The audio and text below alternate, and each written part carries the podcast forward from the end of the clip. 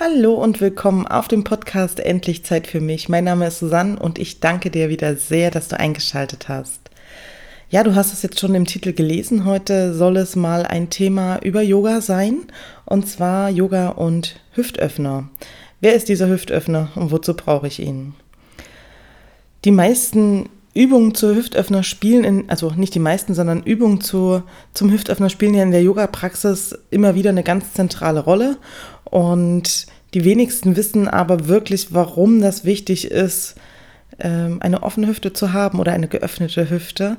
Denn, also du weißt vielleicht, zum Lotussitz ist es ganz gut, dass deine Hüfte gut gedehnt ist. Aber das ist ja nicht der zentrale Punkt, äh, um den Lotussitz äh, letztendlich auch ähm, praktizieren zu können oder da bequem sitzen zu können. Genau, das ist eben noch lange nicht alles.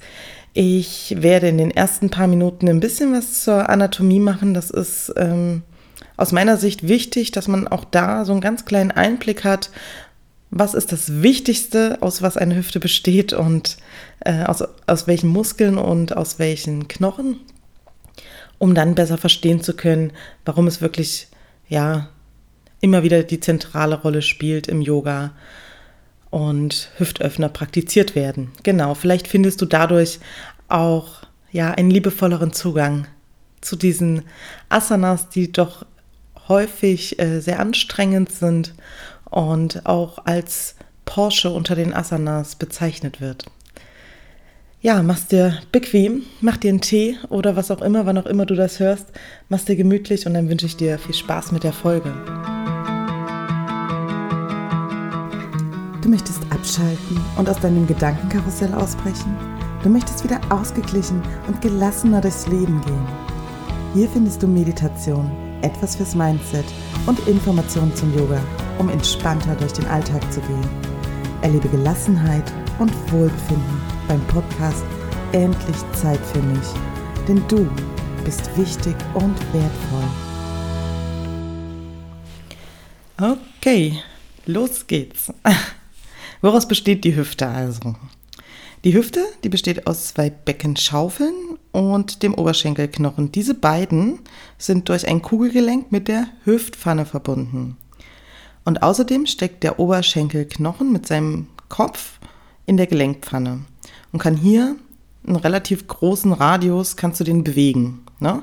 Wenn du dich hinstellst auf ein Bein und kannst du dein Bein in einem kompletten kreisförmigen Bereich drehen. Genau, rundherum um dieses ganze Gespinst aus Knochen befinden sich kleinere, größere Muskeln und die brauchst du für die Stabilität. Die richten deinen Körper auf. Die Hüfte ist also erstmal ein Bindeglied zwischen Ober- und Unterkörper. Ist klar. Durch die Hüfte laufen aber auch noch andere wichtige Nervenbahnen. Einen davon hast du vielleicht schon mal gespürt, der Ischiasnerv. Okay, das war's schon zum Knochengehäuse, woraus die Hüfte besteht. Jetzt gucken wir uns mal die Muskeln an, die hier in der Hüfte sind. Und auch hier nur den aller, die allerwichtigste Muskelgruppe, die größte. Das ist der Psoas. Psoas, okay. Genau. Der verläuft wie ein Strang von der Wirbelsäule durch die Hüfte zu den Oberschenkeln. Und der Muskel sorgt dafür, dass, wenn er angespannt ist, der Oberschenkel sich Richtung Oberkörper ziehen kann.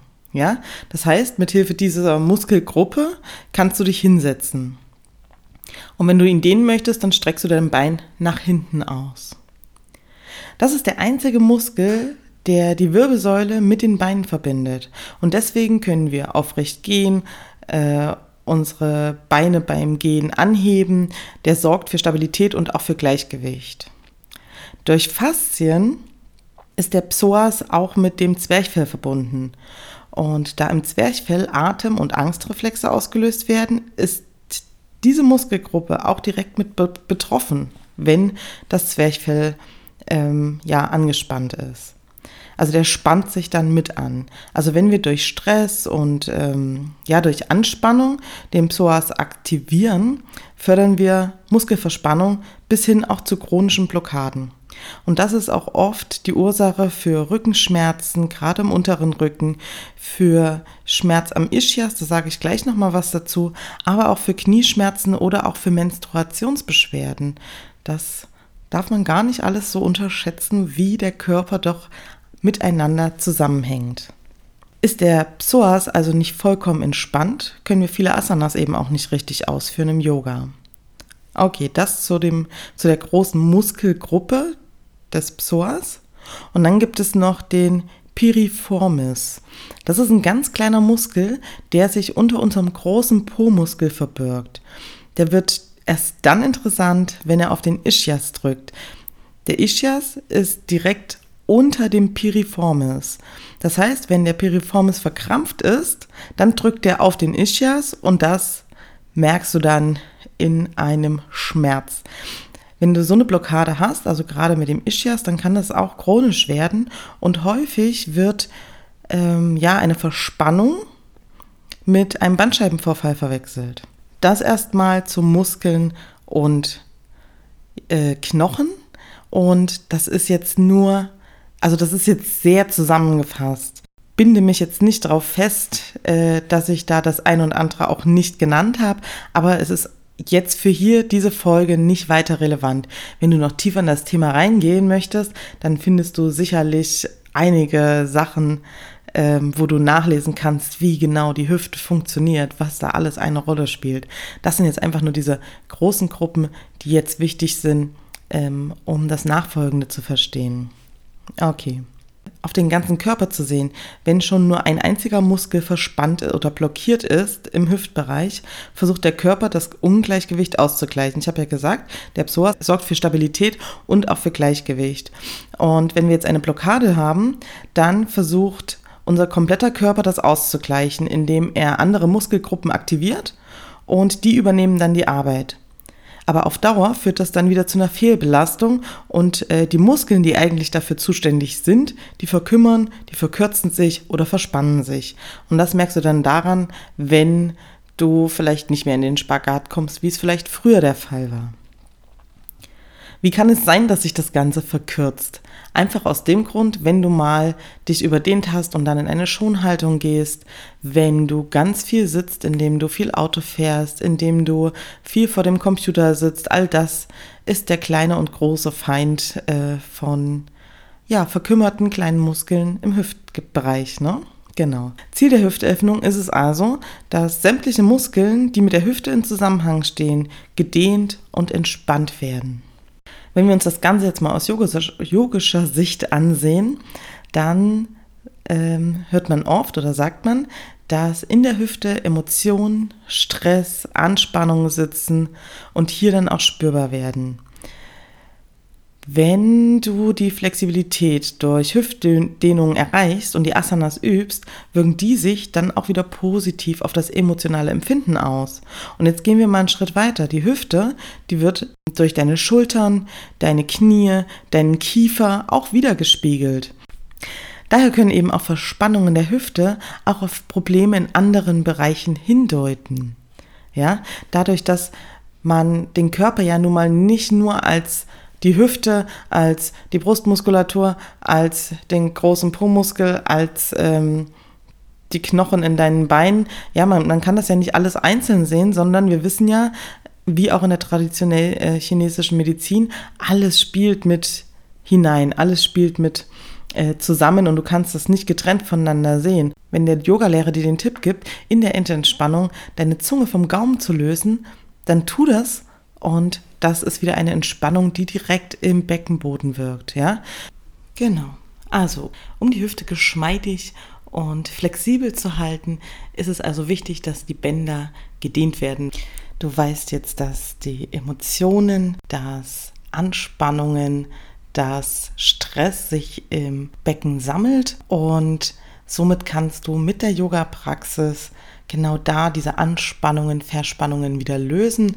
Lass die Energie wieder fließen und wie du das machen kannst, da gebe ich dir jetzt noch ein paar Tipps einfach, wo du was finden kannst, damit du wieder flexibel in deiner Hüfte wirst. Genau.